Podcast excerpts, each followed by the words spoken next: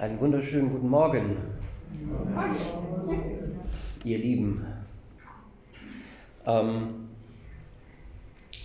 genau, für alle, die mich nicht kennen, ich bin der Markus, ich bin 32 Jahre alt und weil heute Valentinstag ist, an alle Singlefrauen, ich bin noch zu haben. ähm, genau, so viel zum Valentinstag. genau, ähm, ich möchte unbedingt, ähm, bevor ich anfange mit der Predigt, beten. Das ist mir ganz, ganz wichtig. Denn ähm, völlig egal, was ich sage oder wie gut ich bin oder welche Fehler ich habe ähm, oder wie es euch geht oder wo ihr her gerade kommt und was euch rumtreibt, ähm, ich wünsche mir sehnlichst, dass Gott heute das tut, was er tun möchte. Und dafür will ich jetzt beten. Genau. Jesus, ich danke dir, dass du gut bist. Ich danke dir, dass du wirklich gut bist. Ich danke dir, dass du dir in nichts zu schade warst für uns. Und dass du in Demut in diese Welt kamst, damit keiner verloren geht, der Sehnsucht hat wirklich nach der Wahrheit, nach dir, nach ewigem Leben, nach Vergebung, nach Gnade. Deswegen komm Geist Gottes, komm Friede, der du eine Frucht bist des Geistes, komm und umhülle uns und ja, Jesus, ich bitte dich, dass du einfach kommst mit deiner Liebe, deinem Schutz, dass wir hier einfach unser Herz dir gegenüber, nicht den Menschen unbedingt, aber dir gegenüber ganz persönlich öffnen können. Deswegen stelle ich diesen Raum jetzt im Namen Jesus Christus unter Schutz. Und Herr, ich bitte dich, dass du deine Engel berufst, dass sie hier stehen und dass sie wirklich Wache halten und dass hier nur Gutes passieren darf.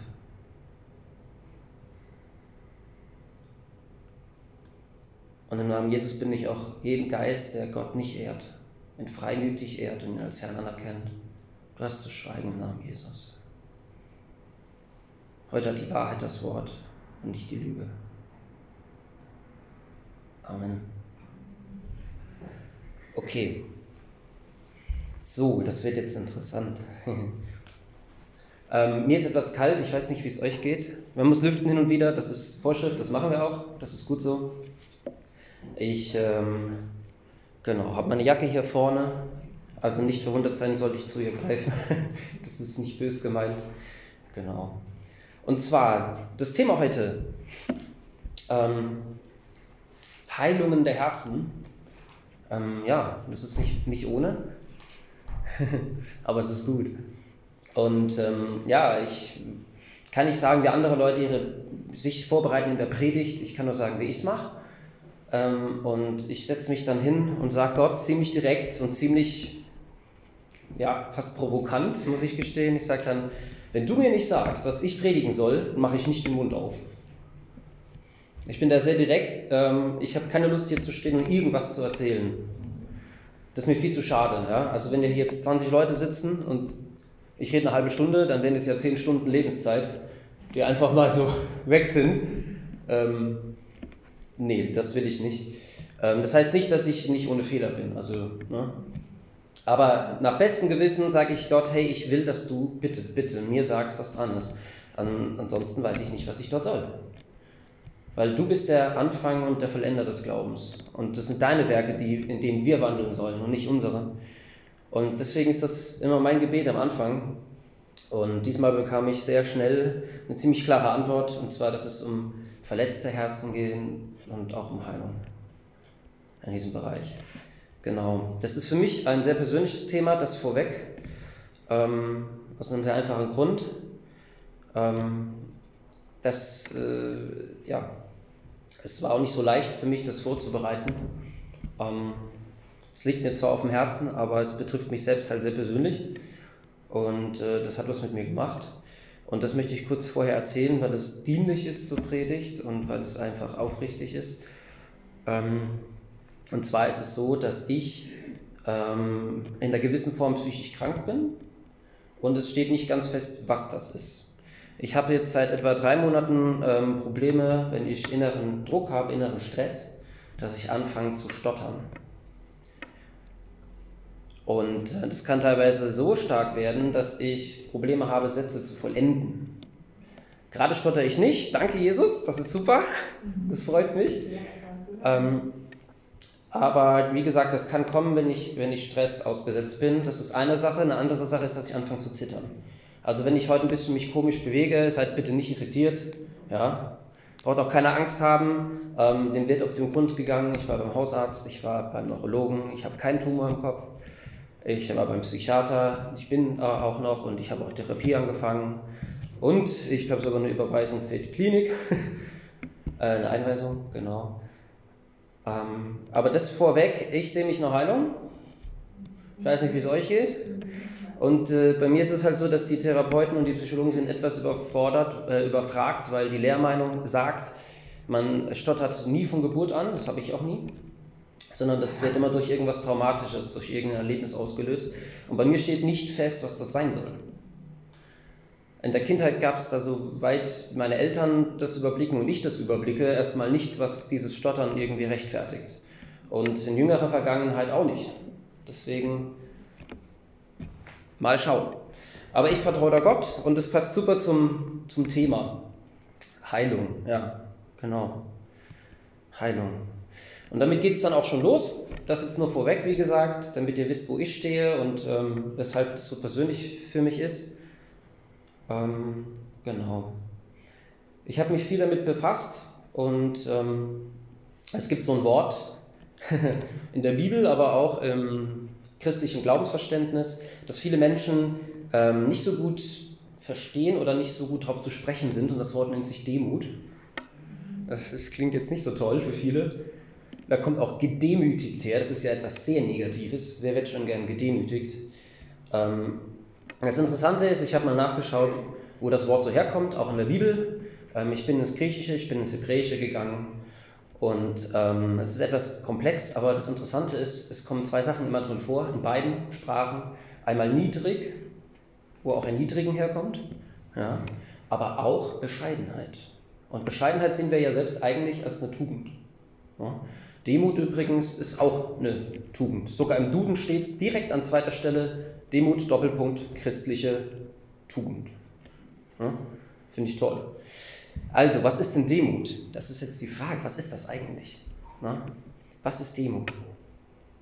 Ich werde jetzt erstmal nur ein paar kurze Bibelstellen nennen, in denen Demut vorkommt. Einfach nur mal, damit man eine Sichtweise dafür bekommt, was die Bibel dazu sagt. Unsere Erfahrungen sagen ja auch viel und unsere Gesellschaft, aber schauen wir mal in die Bibel. Und da fängt es an mit ähm, Sprüche 15 zum Beispiel, Vers 33. Die Furcht des Herrn ist Zucht zur Weisheit und, die e und der Ehre geht Demut voraus. Will jemand Ehre? Also von Gott, nicht so eigene Stolz, sondern wirklich Ehre von Gott? Da geht Demut voraus. Also schon mal was Gutes, oder? Also das ist verheißungsvoll, wer demütig ist, ne, der hat eine gute Chance auf Ehre. Das ist schon mal schön. Okay.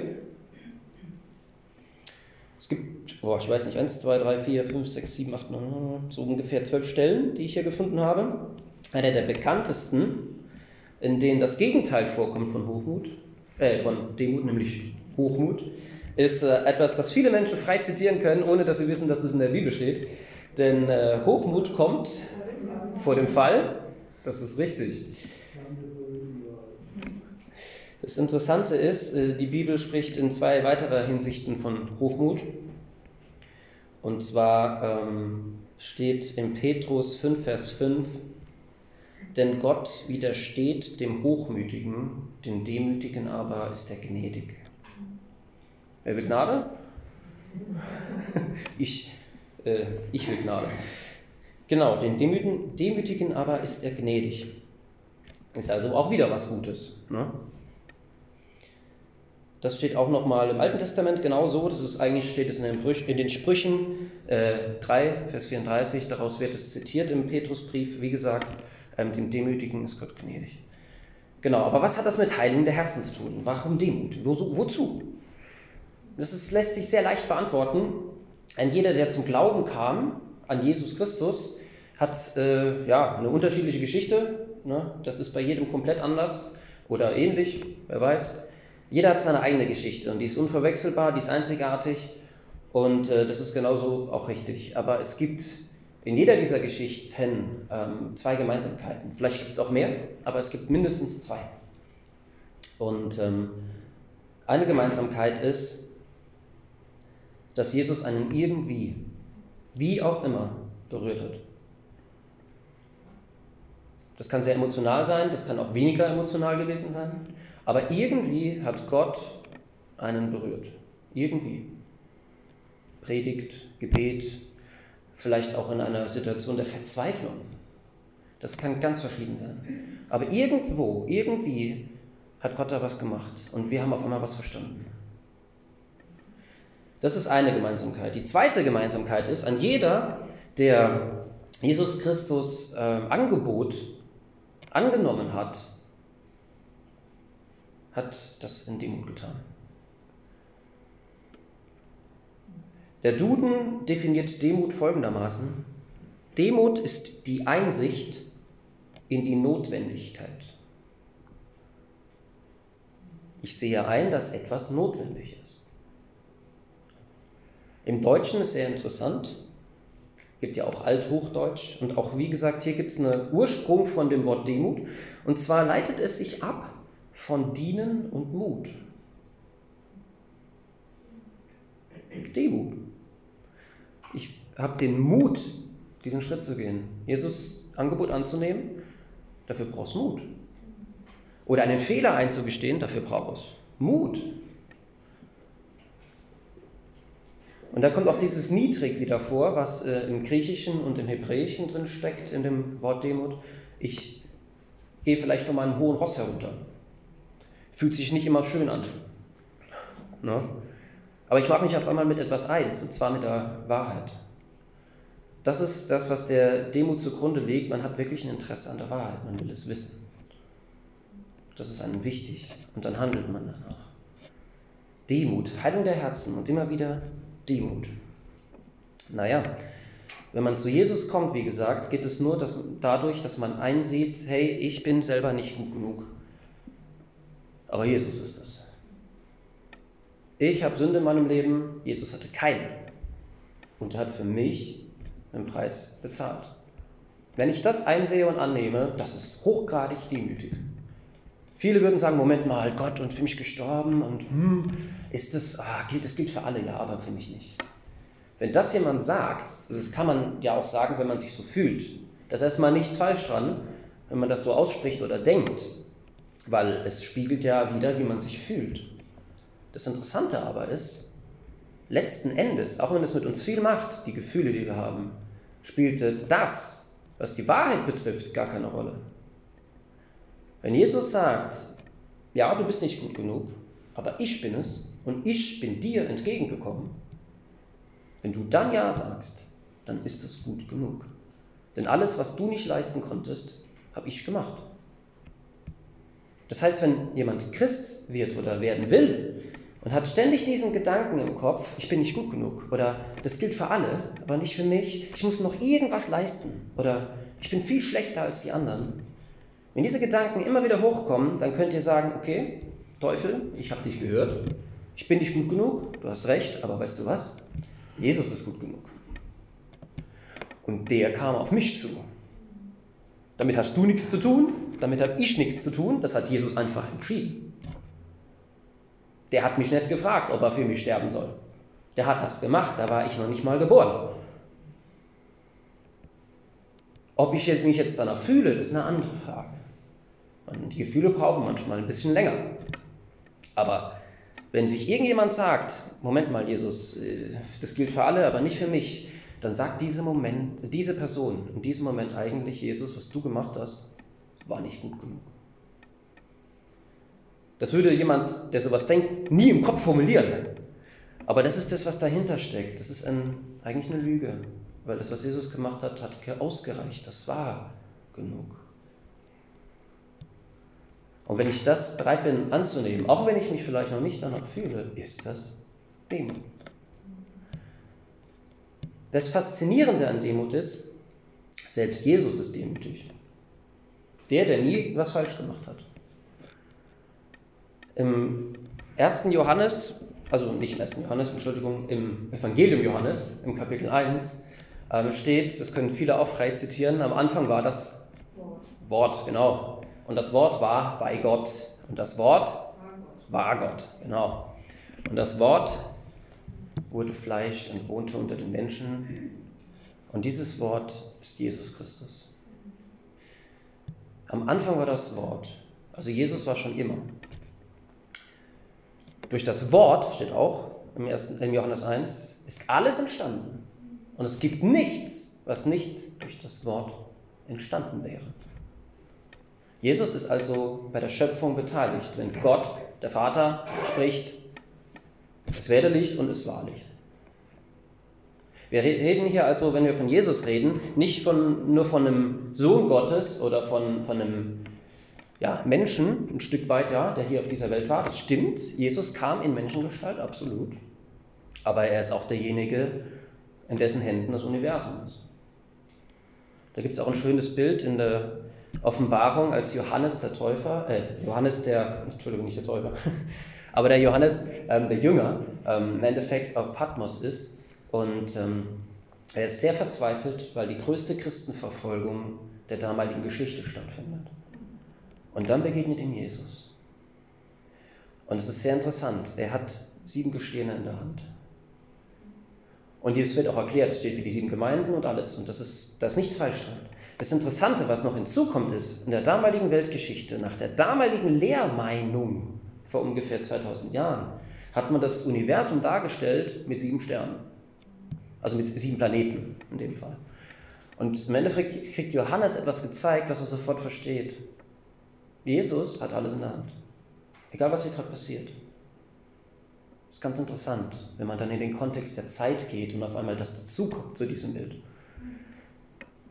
Also, wenn Jesus in diese Welt kommt, und das hat er ja gemacht, dann hat er das in Demut gemacht. Wir reden hier von dem, der das Universum in Händen hält, der die Welt geschaffen hat, für jeden einzelnen Menschen geschaffen hat. Und er legt seine Göttlichkeit ab, sagt ja Paulus selbst, und wird Mensch. Hat er nicht nötig wenn ihr mich fragt. Aber er macht es und er kommt wo auf der Welt? In einem Stall. Und er wird gelegt in eine Krippe. Da essen die Tiere draus.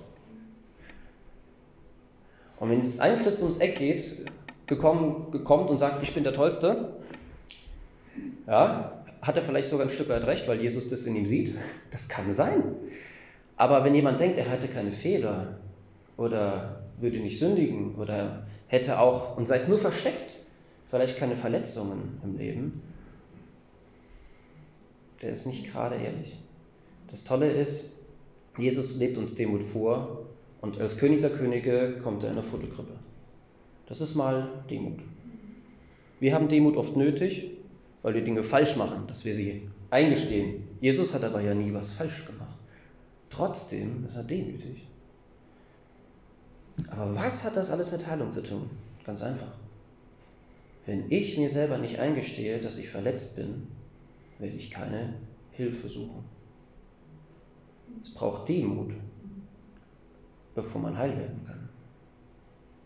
Wenn ich mir den Finger schneide und ignoriere das und sage mir immer wieder, das stimmt nicht, ja, dann blute ich halt trotzdem. Ja, kann, kann sich auch entzünden. Ich werde mich erst darum kümmern, wenn ich das wirklich auch bereit bin anzuschauen. Jetzt braucht ihr aber keine Angst haben, weil also ich kenne mein Leben und es gibt viele Baustellen. Und jetzt heißt nicht, dass jeder von euch jetzt sofort alles anschauen muss und rumwühlen muss und da ist noch was Schlechtes und hier. Darum geht es nicht. Es geht um die Bereitschaft, sich darauf einzulassen, wenn Jesus das antickt. Es geht nicht darum, alle Fehler zu suchen und sagen, erst wenn die beseitigt sind, ist alles gut. Nee. Das ist die Aufgabe von Jesus, daran zu gehen. Die Frage ist, gehst du mit? Man braucht sich da keine Sorgen machen. Oh Gott, wie soll das alles werden? Das ist bei mir vielleicht zu viel oder es sind große, schwierige Dinge. Darum geht es nicht. Es geht einfach nur, dieses offene Herz dafür zu haben. Jesus, ich will heil werden und ja, ich bin bereit, mir auch Dinge anzugucken, die mir vielleicht nicht gefallen, wenn die Zeit dafür da ist. Deswegen ist Demut so wichtig. Mit Demut kommen wir zum Glauben, anders können wir das gar nicht annehmen. Und so kommen wir auch zur Heilung. Und oft wird unser Stolz da drin irgendwie so angetickt. Kann doch nicht sein, ich muss doch das noch machen. Ja. Das ist ein großes Thema. Allein über Demut kann man Sonntage füllen. Muss ich aufpassen, dass ich das nicht mache. Ähm, genau. Demut. Jetzt wird es sehr interessant, weil jetzt gehen wir auch mal wieder mehr in die Bibel. Ich habe vieles frei zitiert, aber für die Theologen und für die Bibelleser, die sollen natürlich auch ein paar Stellen bekommen. Es lohnt sich nämlich. Und zwar haben wir, ich muss kurz schauen,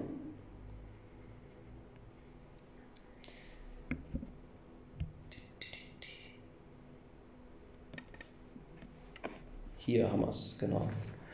Und zwar gibt es eine Prophezeiung im Alten Testament, im Jesaja 40, Vers 3. Und da steht: Eine Stimme ruft in der Wüste, badend den Weg des Herrn, ebnet in der Steppe eine Straße für unseren Gott. Das steht nicht nur im Alten Testament, das ist eine Prophezeiung. Es wird auch erwähnt in Matthäus 3, in Markus 1, in Lukas 3, in Johannes 1, sprich in jedem Evangelium. Hier geht es nämlich um Johannes den Täufer. Der gute Johannes geht Jesus voraus und ebnet einen Weg. Jetzt könnte man sich fragen, wieso braucht Jesus einen ebenen Weg? Ich meine, ist ja Jesus. Wenn er wollte, könnte er auch fliegen. Ja, hat er nicht gemacht. Er macht, ne, also doch zum Schluss fährt er zum Himmel auf. Also, aber der Punkt ist, oder die Frage, die ich mir immer gestellt habe, ist, wieso braucht Jesus einen ebenen Weg? Guter Punkt. Also wer es gerade nicht ge ge gehört hat, ähm, jemand hat gesagt, wir brauchen den. Jetzt wird es interessant. Könnte es sein, dass Johannes nicht den Weg für Jesus ebnet, sondern für uns? Was zeichnet Johannes aus? Johannes hat aufgerufen zur Buße, zur Umkehr zu Gott und hat die Bußtaufe ähm, vollzogen. Und dann jeder, der gekommen ist und hat gemerkt, ja, ich habe Mist in meinem Leben, Sünde, Schuld, was auch immer. Und ich brauche Hilfe. Und ich will, dass das in meinem Leben aufhört. Die haben sich taufen lassen. Das ist Demut. Und diesen Menschen konnte Jesus begegnen. Ein jeder, der gerufen hat, hilf doch her, sprich, wusste, dass er Hilfe braucht, dem hat Jesus geholfen. Aber dann gibt es ja auch noch die, die sich nicht haben taufen lassen. Wir wissen nicht, wer das alles ist, aber eine Gruppe wird ganz klar genannt in der Bibel, das sind die Pharisäer. Das sind Schriftgelehrte, teilweise hohe Priester. Die haben sich nicht taufen lassen. Die haben sogar die Dreistigkeit und stellen sich vor Jesus und sagen, gib uns ein Zeichen, in wessen Namen tust du diese Wunder. Also die kriegen mit, das Wunder geschehen. Ne? Und trotzdem stellen sie sich vor Jesus und sagen, wer bist du? Das heißt, wenn ich persönlich als Mensch kein demütiges Herz habe, mir kein bußfertiges Herz bewahre oder neu darum bitte, dann kann es sein, dass, ich sage es mal extra auf du, nicht nur ich, ja, dann kann es sein, dass in deinem Leben Jesus direkt vor dir steht. Mit Augen sichtbar, mit Händen greifbar, wie damals. Und du wirst ihn nicht erkennen. Die Pharisäer haben ihn nicht erkannt. Die hatten so viel gewusst aus dem Alten Testament, aus dem, den ganzen Propheten, aus den äh, Chroniken, aus der Tora, dem Talmud. Alles, ganz viele Prophezeiungen auf Jesus. Und sie stehen vor ihm, haben all dieses Wissen und es nützt ihnen gar nichts, wenn sie nicht ein offenes Herz haben und bereit sind zu sagen, hey, kann es sein, dass mit mir auch was nicht stimmt? Das heißt, ein jeder, der hier sitzt und denkt, oh, mein Leben ist so schlimm, herzlichen Glückwunsch, für dich geht es von, von nun an aufwärts, kann nur besser werden. Kann nur besser werden. Demut, ganz wichtiges Thema. Ganz, ganz wichtig. Jetzt kommt noch eine sehr interessante Sache, und zwar Johannes 14, Vers 6. Viele, viele kennen diese Stelle. Da spricht Jesus, ich bin der Weg und die Wahrheit und das Leben. Niemand kommt zum Vater als nur durch mich. Wer nicht Interesse an der Wahrheit hat, ihr ins Auge zu sehen, also das steht nicht mehr in der Bibel, das ist jetzt meine Worte, aber wer kein Interesse hat, der Wahrheit ins Auge zu sehen, denn Jesus sagt selbst, er ist die Wahrheit. Der Weg, die Wahrheit, das Leben. Jesus sagt selbst, ich bin die Wahrheit. Wer kein Interesse hat, der Wahrheit ins Auge zu sehen, der schaut nicht auf Jesus. Wer kein Interesse hat, auf die Wahrheit zuzugehen, der läuft vor Jesus davon. Und ich sage euch eins, wenn man von Jesus davonläuft, da wartet einer mit offenen Armen. Auf der anderen Seite ist man ganz schnell in den Lügen des Teufels gefangen. Weil der schmeichelt einen, sagt, nee, nee, an dir liegt es nicht. Du musst nie, nein, nein, immer nur der andere, immer nur der andere. Ja, du kriegst das schon selber hin. Ja, ja, ich, du machst das schon seit zehn Jahren mit dem Thema rum, aber du kriegst es schon hin. Ja? Und Jesus ist derjenige, der sagt, hey, kommt alle her, die ihr mühselig und beladen seid. Genau, ich will euch erquicken. Interesse an der Wahrheit haben heißt, ey, Jesus, du bist die Wahrheit, ich habe Interesse an dir. Willst du die Wahrheit über dein Leben wissen? Red mit Jesus. Oder schau, was in der Bibel sagt.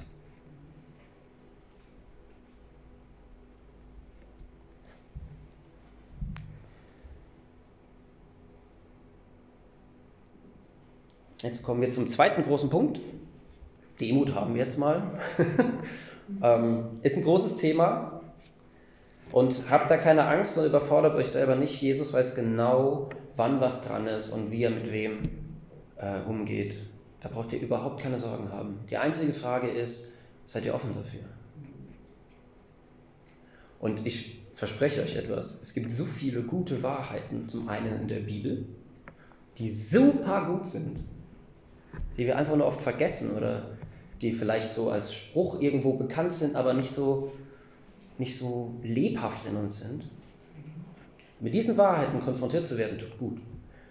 Und ich kann euch auch noch was sagen, aus meiner Erfahrung zumindest. Wenn ich mit Jesus im Gebet bin und, und frage ihn, wie siehst du mich? Wenn er dann antwortet, das, das sind tolle Wahrheiten drin. Ich sehe mich oft ganz anders, als Jesus mich sieht.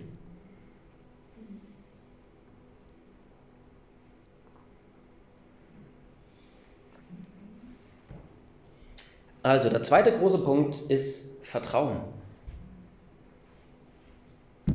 Ich vertraue Gott. Leicht gesagt. Die Frage hinter diesem eigentlichen Vertrauen, man kann, die Frage, man kann diesen, dieses Thema auch umdefinieren und sagen, ist Vertrauen, Schrägstrich, ist Gott wirklich gut? Wenn Gott wirklich gut ist, und ich das wirklich glaube, ja, dann müsste es ja eigentlich relativ leicht mir fallen, ihm mein Herz zu öffnen und zu glauben, dass alles toll wird. Und ich sage euch was, es gibt kaum eine Sache, die ähm, der Teufel in dem Leben eines jeden Einzelnen so oft angreift oder hinterfragt, wie ist Gott wirklich gut? Die meisten würden schon sagen, ja, ja, und sie glauben das auch irgendwie, ja, der ist gut, natürlich. Aber dann gibt es teilweise hinten irgendwo doch noch so ganz versteckt, ja, ja, Wunder gibt's, äh, gab's früher. Ähm, oder ja, die gibt es auch teilweise heute noch. Die passieren allen, nur mir nicht. Ich habe doch gebetet, ist nichts passiert. Und dann kommt die Erfahrung, die man im eigenen Leben hat dazu. Und ähm, ich kann von meinem Leben sprechen, bei mir, klingt ganz vieles auch auf mich. Aber ich hatte das äh, Privileg, ähm, zwei Jahre meines Lebens auf einer Jüngerschaftsschule zu sein. Und dort ähm, gab es was sehr Interessantes, weil ich war auch dort und die haben dort natürlich gesprochen von, hey, wie betet man für Kranke? Und ich so, cool. Ja, wie?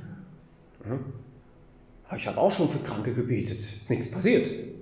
Und meine Erfahrungen sagen, passiert nichts, wird nichts draus. Das sagt mir meine Erfahrung. Und meine Erfahrung ist ja nicht eine Lüge. Die ist ja auch nicht unecht, sondern meine Erfahrung ist meine Erfahrung. Die Erfahrung, die jeder von euch hat, ist ja eure Erfahrung. Das ist ja, das ist zum einen ein Schatz auch. Ne? Man kann ja auch vieles gelernt haben dadurch, Positives. Aber eine Erfahrung, die hat man erstmal. Und ich würde jetzt nicht sagen, okay, die Bibel sagt das, eure Erfahrung sagt das, eure, eure Erfahrung ist falsch.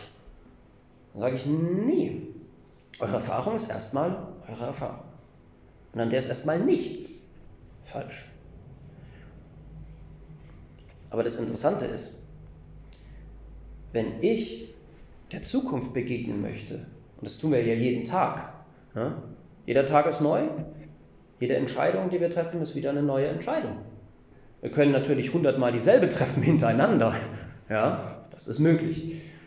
Ähm, aber es ist immer wieder eine neue Entscheidung. Und ähm, wenn meine Vergangenheit und meine Erfahrung vordefinieren, wie die Zukunft aussehen kann, dann werde ich auch keine Wunder erleben. Weil in der Vergangenheit gab es sie nicht, also gibt es sie in der Zukunft auch nicht. Und an der Stelle kann man einhaken und etwas ändern. Man stellt, kann sich vor die Wahl stellen, und das wurden wir in der Jüngerschaftsschule, wir wurden vor die Wahl gestellt, glaubst du, oder anders formuliert, beschränkst du Gott auf deine Erfahrung? Also versuchst du Gott in eine Kiste zu packen. Ja, wir reden hier von Gott. Oder sagst du deine Erfahrung, ja, euch gibt's. Aber ich entscheide mich, ich glaube jetzt, was Gott sagt, auch wenn ich es noch nicht sehe. Und dann kommen neue Erfahrungen.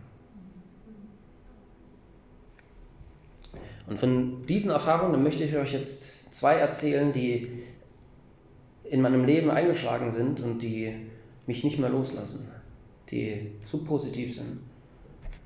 Ich war auf einem Missionseinsatz ähm, und deutschsprachigem Raum war das. Und wir haben morgens viel gelehrt in der Gemeinde und sind dann tagsüber raus mit der Gemeinde und haben gesagt, hey, wir setzen das jetzt zusammen um. Ja, nicht nur lehren und dann gehen wir weg, sondern nee, nee, nee. Wir haben zehn Tage am Stück morgens uns vorbereitet und sind mittags mit den Leuten raus aus der Gemeinde. Und abends haben wir dann immer Gottesdienst gehalten. Da konnten die Leute von der Straße kommen. Wenn keiner kam, waren die Gemeindeleute immer noch da. Und an einem dieser Abenden hat äh, der Leiter gesagt, so liebe Schüler der Jüngerschaftsschule, wo wir waren, ne, fragt mal Gott nach Eindrücken, ja, prophetische Eindrücke. Wir wollen heute Abend für Leute beten. Fragt mal, ob ihr, Gott euch irgendwas zeigt. Und dann haben wir das gesammelt. Wir haben gebetet und haben die Sachen aufgeschrieben. Und nach der Predigt wurden wir gebeten, nach vorne zu kommen und sollten sagen, was für einen Eindruck wir haben. Und der Prediger hat es super toll gemacht. Ähm, der hat uns die Eindrücke vor ähm, lassen, es waren ziemlich viele. Ein Eindruck war, dass es hier eine Person im Raum gibt, die Schmerzen mit beim Schlucken hat oder in ihrem Hals irgendwie irgendwelche Probleme hat. Und ähm, nachdem diese Eindrücke vermittelt wurden, hat der Prediger sich hingestellt, ich liebe ihn dafür, und hat gesagt, und sollte, sollte hier noch jemand sein, der andere Probleme hat, die nicht genannt wurden, komm nach vorne, wir beten für dich. Weil diese Eindrücke sind nur für die Leute, die sich sonst nicht trauen. Damit ihnen klar ist, ja, ja, das gilt auch für dich. Ja? Alle anderen, hey, ihr seid eingeladen, kommt nach vorne. Und dann haben wir Zweiergruppen gehabt, in denen wir gebetet haben. Und zu mir und noch ähm, eine Mitschülerin kam dann eine Frau und die hatte Probleme mit dem Hals und mit dem Schlucken. Und das Interessante ist, das, das kann ich nur jedem Gebetsteam ans Herz legen und auch jedem Christen, der im Alltag vielleicht auf einmal gefragt wird, hey, kann, kannst du für mich beten? Es gibt eine Sache, die, wenn euch jemand fragt, ob ihr beten könnt, da gibt es eine Sache, die ist sowas von gewiss und sicher. In dem Moment steht der Heilige Geist schnurstracks stramm da und reibt sich die Finger. Lass uns loslegen. Und es kann sein, dass du dich fühlst, wie ich oft, und denkst, oh Gott, boah, das habe ich letztens noch alles falsch gemacht, wo muss ich noch um Vergebung bitten und äh, ich hätte heute Morgen in der Bibel lesen sollen oder keine Ahnung. Oder mir geht es so schlecht, wie soll ich jemandem helfen? Hey, es geht ja nicht um dich. Ne? Es geht um die Person. Und wer halt? Na Gott. Also keine Angst. Für den ist es kein Problem, wie du dich gerade fühlst. Das ist doch der Heilige Geist, der hier wirken will. Und es ist super interessant. Genau das ist nämlich passiert. Wir standen vorne und wir haben viel gelernt, aber auf einmal passiert alles komplett anders, als wir es gelernt haben. Warum? Naja, weil der Heilige Geist wirkt, wie er will. Ne? Ähm, wir standen da, die Frau sagt, sie hat die Probleme mit dem Schlucken. Mein erster Gedanke ist, frag sie mal, ob sie in ihrem Leben, in ihrem Leben viel zum Herunterschlucken hat, ob sie viel schlucken muss. Im übertragenen Sinn. Und die sagt, ja. Und ich und äh, meine Mitschülerin, wir, wir bohren noch mal nach, weil wir haben so den Eindruck gehabt, wir glauben, das ist nicht irgend, irgendwas, sondern was ganz, ganz Bestimmtes, an dem du zu schlucken hast. Kann das sein? Fällt dir da irgendwas ein? Und in dem Moment war sie demütig und ehrlich.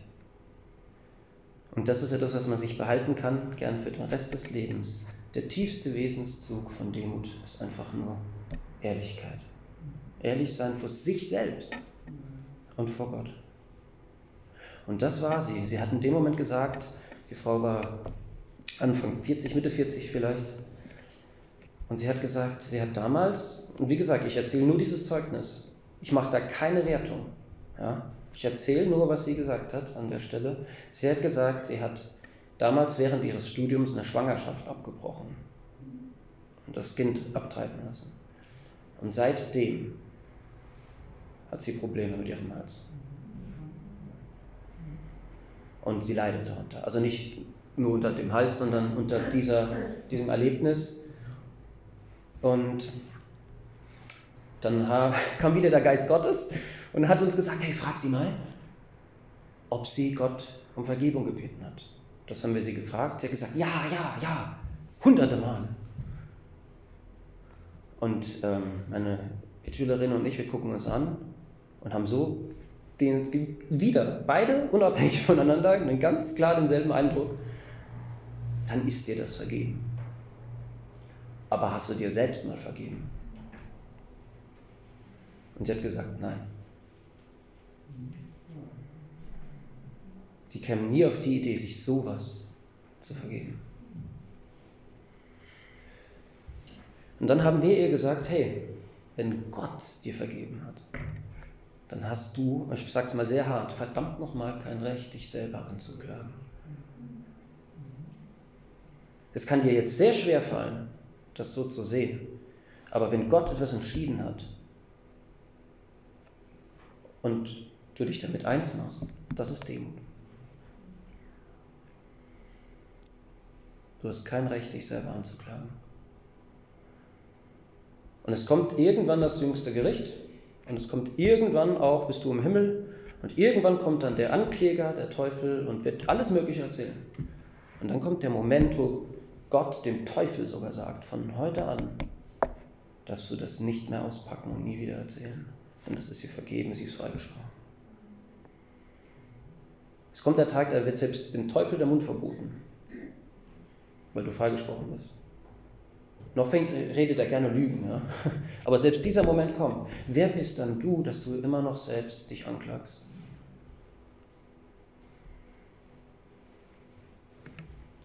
Das Interessante ist, wir haben sie gefragt, ob sie sich, also ob wir ihr helfen können beim Gebet, ob wir ihr vorbieten können, ähm, dass sie sich vergibt, ne? weil sie vielleicht Hilfe braucht. Und dann hat sie ja gesagt, wir haben das gemacht, sie hat das nachgebetet und sofort war der Hals Ordnung. Die hatte das über 20 Jahre und sie hatte kein Problem mehr im Hals, von jetzt auf nachher. Und dann kommt etwas, was ich bis heute noch nicht einordnen kann. Meine Mitschülerin sagt auf einmal, frag mal Gott, ob er dir dein Kind zeigt. Und ich dachte so, was? Ich war so, was? Also, gibt es da was Vergleichbares in der Bibel und so, ratter, ratter? Keine Ahnung. In dem Moment hat sie das gebetet, in die Augen zugemacht und hat ihren Sohn gesehen. Als erwachsenen Mann mit Jesus im Himmel.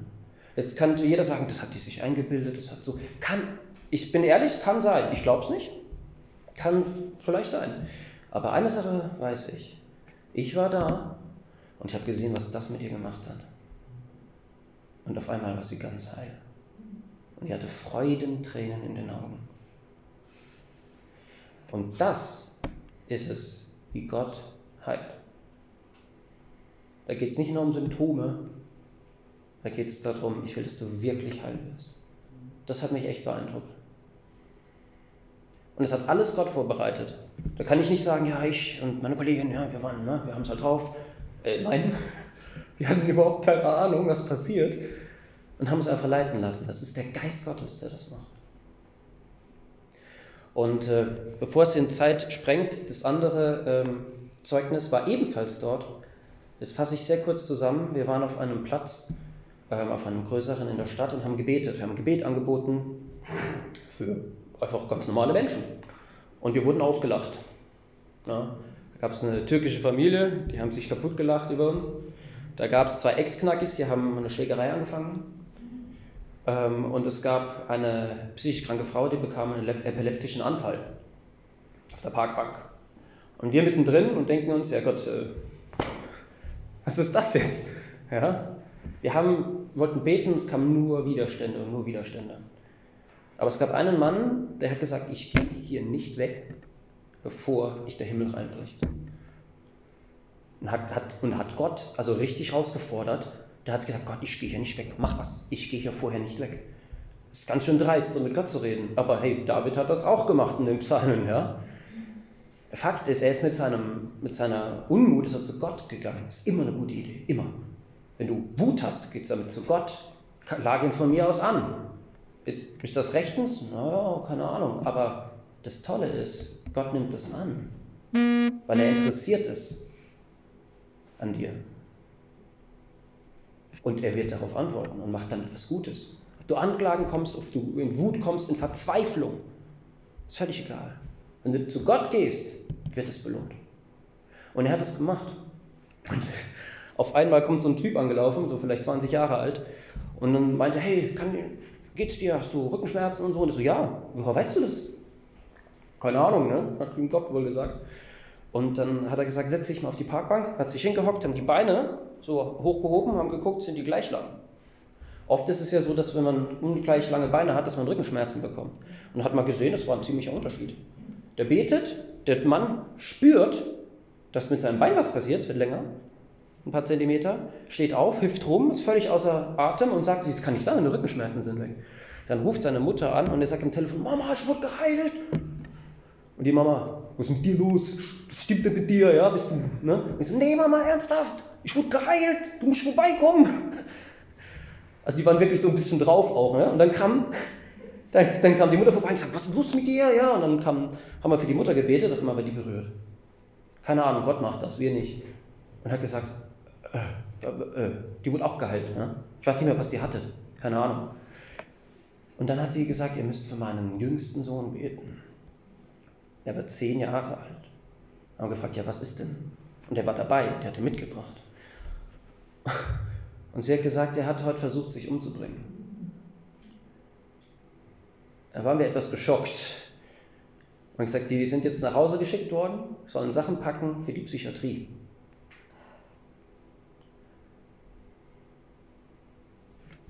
In dem Moment hat sich einer hingestellt und hat gesagt, ich bete jetzt für dich. Und hat etwas gemacht, was ich, was ich für mich überhaupt nicht nachvollziehbar ist. Er hat gesagt, streck deine Hände aus, hat seine drüber gehalten, so ein Stück Abstand und hat angefangen zu beten. Im Namen Jesus gebe ich dir alle Heilungskraft, die Gott mir gegeben hat. Und ich denke so, hä? Der müsste doch eigentlich erstmal zum Glauben kommen und so und der braucht eigentlich Heilung oder was weiß ich. Ne? ich hab da, das habe ich noch nie erlebt, dass da jemand hingeht und sowas betet. Das war für mich im ersten Moment so, Moment, äh, kann man das machen? Das hat mich total irritiert. Aber auf einmal fing er an zu strahlen, der kleine Junge. Und die Mutter sagt, sie hat ihn ewig nicht mehr strahlen sehen. Jetzt kommt das Verrückte. Jetzt kommt das richtig Verrückte. Es kamen immer mehr Leute zu uns, weil sie gemerkt haben, hier hüpfen Leute rum und sind total spaßig und sagen, hey, mein Rücken und so. Kamen immer mehr Leute angelaufen. Und wir wissen bis heute nicht, wie viele geheilt wurden. Wir schätzen, dass es um die 20 waren, ein bisschen mehr. Und ähm, das Verrückte ist, der, der Mann, der für diesen Jungen gebetet hat, hat gesagt, Markus, jetzt nimm den, geh zu den anderen Kranken, die gerade kommen, und sag ihm, er soll für sie beten. Und wenn er nicht weiß, wie, betest du es ihm vor und er redet es dir nur nach. Und dann habe ich das gemacht und hat die nächsten vier Leute geheilt. Gott durch diesen Jungen, der an dem Tag noch sich umbringen wollte. Ich habe keine Ahnung, warum Gott das gemacht hat. Mein einziger Verdacht ist, Der Junge hat sein Leben als so wertlos betrachtet und so schlimm, dass er es beenden wollte. Und Gott hat ihm gesagt, genau durch dich tue ich Großes. Ich glaube, er hat ihm Selbstwert zurückgegeben in dem Moment. Niemand ist Gott zu schade, niemand. Und der einzige Grund, weshalb ich heute hier stehe, obwohl ich sonst stotter und zitter, ist ein, ein einziger Bibelspruch im 2. Korinther 12, Vers 9, in den Schwachen ist Gott mächtig. Ein jeder, der seine Schwachheit eingesteht vor Gott, der macht die Tür auf, dass Gott Großes durch dich tut. Ganz Großes. Und es gibt Christen, die sagen, ja, ich muss jetzt noch heiliger werden, ich muss noch, hey, das ist immer eine gute Sache, mach das ruhig. Ja? Aber wenn du denkst, du musst noch das und das und das alles tun, bevor Jesus mit dir was anfangen kann, dann kennst du Jesus nicht an der Stelle. Kennst ihn vielleicht als, dass er für dich gestorben ist und dich liebt und alles vergibt. Das ist super. Aber Jesus hat selber gesagt, ich bin gekommen, dass ihr Leben habt in Fülle. Überfließendes Leben. Überfließendes Leben sieht für mich nicht so aus, dass ich mein Leben lang mit irgendetwas kämpfe und zum Schluss dann endlich in den Himmel komme. Wünsche ich mir das, dass ich da hinkomme? Ja. Habe ich Jesus angenommen? Ja. Aber wir kommen zum Wort zurück, Vertrauen. Ist Gott wirklich gut? Ist Gott wirklich gut? Ich sage euch was, Gott hat nicht nur Interesse daran, dass ihr Jesus annehmt und in den Himmel kommt. Gott hat ein viel größeres Interesse an euch. Ein viel, viel größeres. Der ist so gut, dass er will, dass dein Leben erfolgreich ist. Dass die Leute im Himmel, wer auch immer das sein wird, Engel, keine Ahnung, staunen werden. Dass ihr selber staunen wird, was Gott noch mit euch machen kann. Egal wie alt, egal was ihr erlebt habt, wie schlimm es war. Völlig wurscht. Jesus ist gekommen und gesagt, ich bin gekommen, dass ihr Leben habt, überfließend. Jeder, für jeden von euch hat Gott einen Plan. Für jeden. Und er ist definitiv größer, als du dir selber hinausmalst. Er ist vielleicht komplett anders. Aber Gott hat diesen Plan. Und er ist nicht nur in den Himmel kommen. Wenn das der Plan wäre, dann hätte jeder, der Jesus annimmt, könnte ja sofort verschwinden in den Himmel. Nee, so ist es nicht. Gott hat wirklich nur Gutes für uns. Und bevor wir unser, unter unser eigenem Versagen leiden und von Gott getrennt sind, sagt er, nö, da gebe ich euch lieber meinen Sohn. Das ist das Level, auf dem Gott liebt. Das ist es, wie gut er ist. Und jeder, der denkt, es geht nicht weiter, es ist schlecht und Hilfe, wann ist es zu Ende, es geht nicht darum, dass ihr irgendwann einfach nur im Himmel seid. Ja? Und das alles nur auf die Zukunft abwälzt. Nein, es geht um hier und jetzt. Jesus, der Sohn Gottes, der Vater im Himmel, der Heilige Geist, die lieben uns. Und ähm, wenn ihr es von eigenen Kindern kennt oder Enkeln oder Neffen, wie ich es kenne, wenn die hinfallen, dann heulen die. Manchmal. Und dann geht man hin und tröstet sie. Das ist normal. Das ist gesund. Und so ist Gott auch. Es gibt aber auch Verletzungen, die sind nicht äußerlich, sondern ganz tief in, am Herz. Und auch die will Gott heilen. Warum will er das? Weil er will, dass wir es gut haben. Er heilt nicht nur, damit Leute glauben und in den Himmel kommen, sondern weil er wirklich will, dass es uns gut geht. Auch jetzt.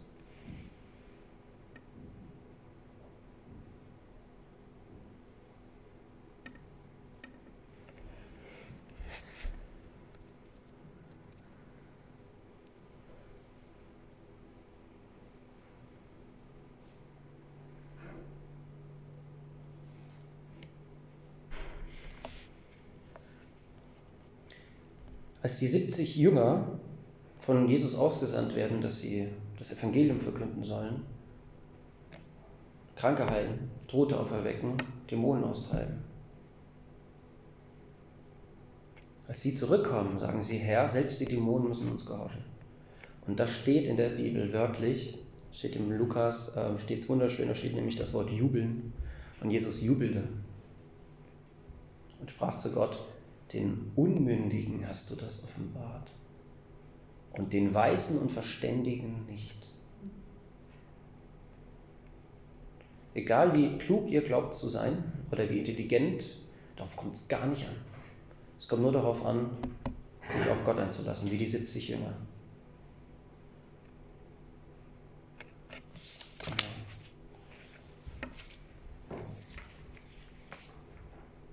Ja, und dann kommt die Heilung. Ne? Der dritte Punkt. Ich habe jetzt sehr viel gesagt. Und dann kommt die Heilung. Wie kommt die denn? Also ich habe euch vorhin gesagt, in welcher Situation ich bin. Ich bin noch nicht heil. Ja? Aber ich weiß es, dass ich Heilung brauche. Ich habe eine Therapie angefangen, die hilft mir. Mal schauen, wie es weitergeht. Es gibt Menschen wie die Frau, die wird auf den Schlag gesund. Das gibt's. Habe ich auch schon mal erlebt. Ich hatte mal ein Jahr lang Nebenhöhlenentzündung. Die war weg nach einem Gebet. Zack. Und andere Dinge brauchen Zeit. Warum? Ich weiß es nicht. Aber ich weiß, wenn man da anfängt und sich dem aussetzt, dann geht es nach oben. Wenn man bereit ist, Jesus daran zu lassen, dann geht es bergauf. Genau. Und deswegen möchte ich euch einladen, ähm, jeder, der möchte, einfach ein Gebet jetzt mit mir zu beten.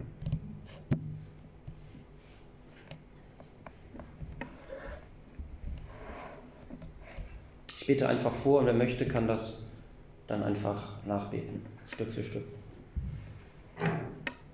Jesus, du kennst mich. Und du liebst mich. Verstehe ich nicht unbedingt. Aber ich nehme das an. Ich glaube das als Wahrheit.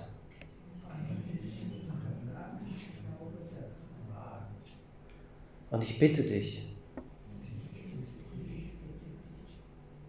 zeig mir, was dran ist. Und mach mich wirklich heil. Von ganzem Herzen, Jesus, zeig mir deine Güte. Ich will sie wirklich sehen. Amen.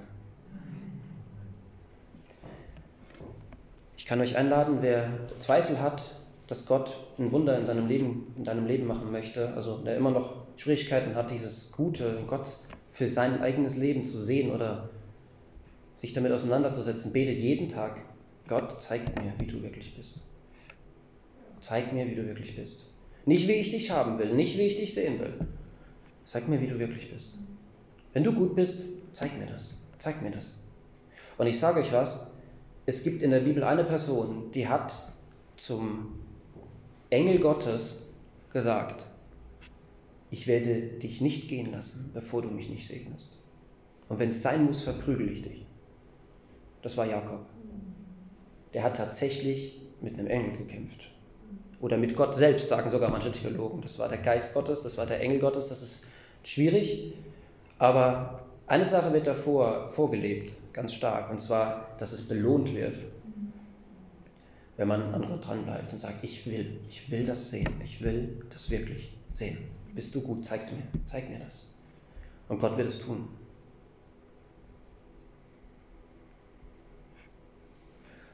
Genau. Ähm, jetzt wird gleich nach dem Lied ähm, das Gebetsteam zur Verfügung stehen, wenn jemand Gebet möchte. Und ich ermutige euch, nehmt das an. Wie gesagt, wie sieht Heilung aus? Das kann in, wirklich in einem Gebet komplett erledigt sein. Die Chance würde ich mir nicht entgehen lassen. Es kann auch sein, dass ihr vielleicht eine Therapie an, der ein oder andere anfangen sollte oder Seelsorge oder vielleicht auch einfach mit einem guten Freund reden sollte über irgendwas. Das weiß ich nicht. Aber ich sage euch, es lohnt sich. Es lohnt sich, es lohnt sich, es lohnt sich, es lohnt sich. Ich will heil werden. Und ich will in Demut vor Jesus stehen, damit ich ihn sehen kann. Ich will ihn sehen.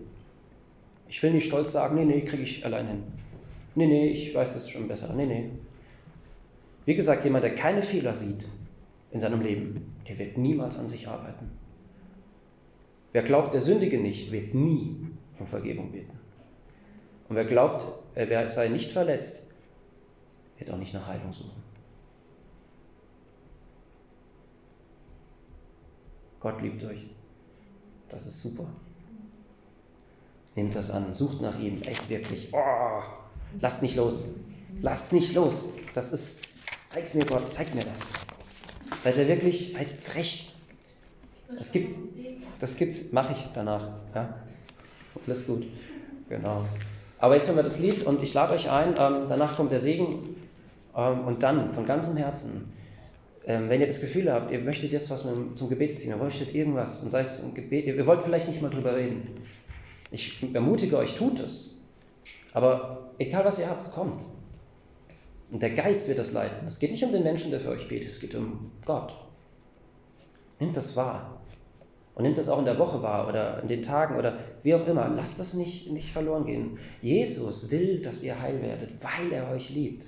Gerade weil er euch liebt, will er, dass ihr nicht leiden müsst, unnötig. Die einzige Frage ist, und das ist meine letzte, meine letzte Frage an euch, will, bin ich bereit, Gott an mein verletztes Herz ranzulassen?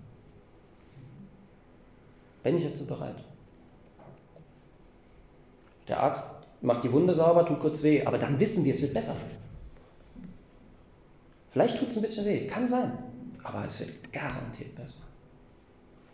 Ein letztes Wort für alle. Ich glaube, hier ist keiner übrigens, den das jetzt, äh, für den das jetzt ist. Trotzdem sage ich es, vielleicht hört es auch jemand online oder die Aufnahme.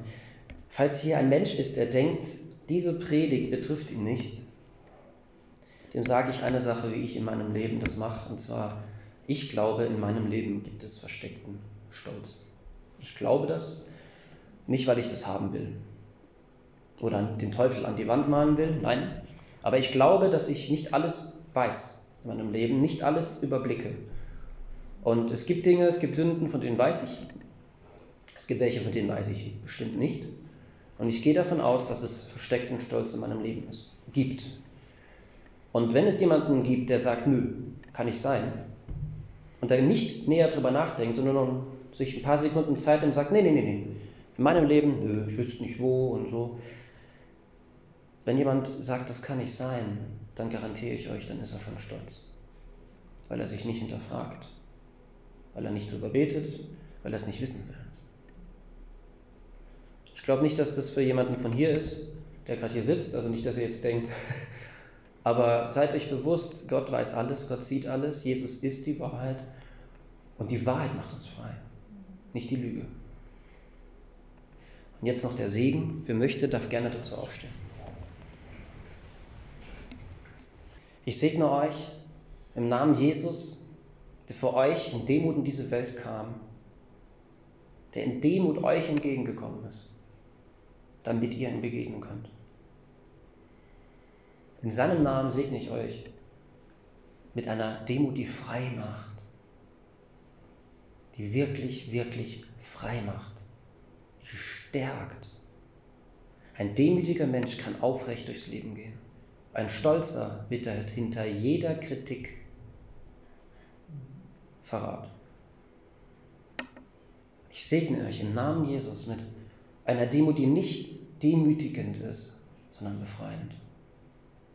Ich segne euch im Namen des Vaters, der euch liebt als seine Kinder, der, ja, der euch wirklich angenommen hat als seine Kinder, der sich freut, wenn ihr auf ihn zurennt und ihm auf den Schoß krabbeln wollt. Wir reden hier von Gott, dem Allmächtigen, und trotzdem stellt er sich euch als Vater vor und liebt diese Nähe. Er ist trotzdem allmächtig, er ist trotzdem gerecht, hoch erhaben und wir sind nichts gegen ihn. Aber weil er uns liebt, sind wir durch ihn so wertvoll. Und mit dieser Erkenntnis und dieser Liebe vom Vater, die euch allen gilt, segne ich euch. Und ich segne euch im Namen des Geistes. Die Bibel nennt ihn, Jesus selbst nennt ihn den Helfer, der in alle Weisheit führt. Er ist der, der schützt, der tröstet, der da ist. Er ist nicht euer Feind, er ist nicht gefährlich, er ist, er ist die Kraft in dieser Welt, er ist der, der euch anspricht, wenn ihr zum Glauben kommt. Er ist derjenige, der euch leitet, wenn ihr betet. Er führt euch in alle Weisheit und in alle Wahrheit. Und diese Wahrheit ist befreiend. Mit ihm segne ich euch, dass ihr ihn ganz neu erlebt. Und ich segne euch vor allem auch mit Schutz, in Jesus Christus, dass eure Herzen behütet bleiben und bewahrt vom heiligen Gott selbst, wenn ihr es ihm gegenüber öffnet, euer Herz ihm gegenüber öffnet. Darum geht hin in Frieden und werdet frei im Namen Jesus. Amen. Amen.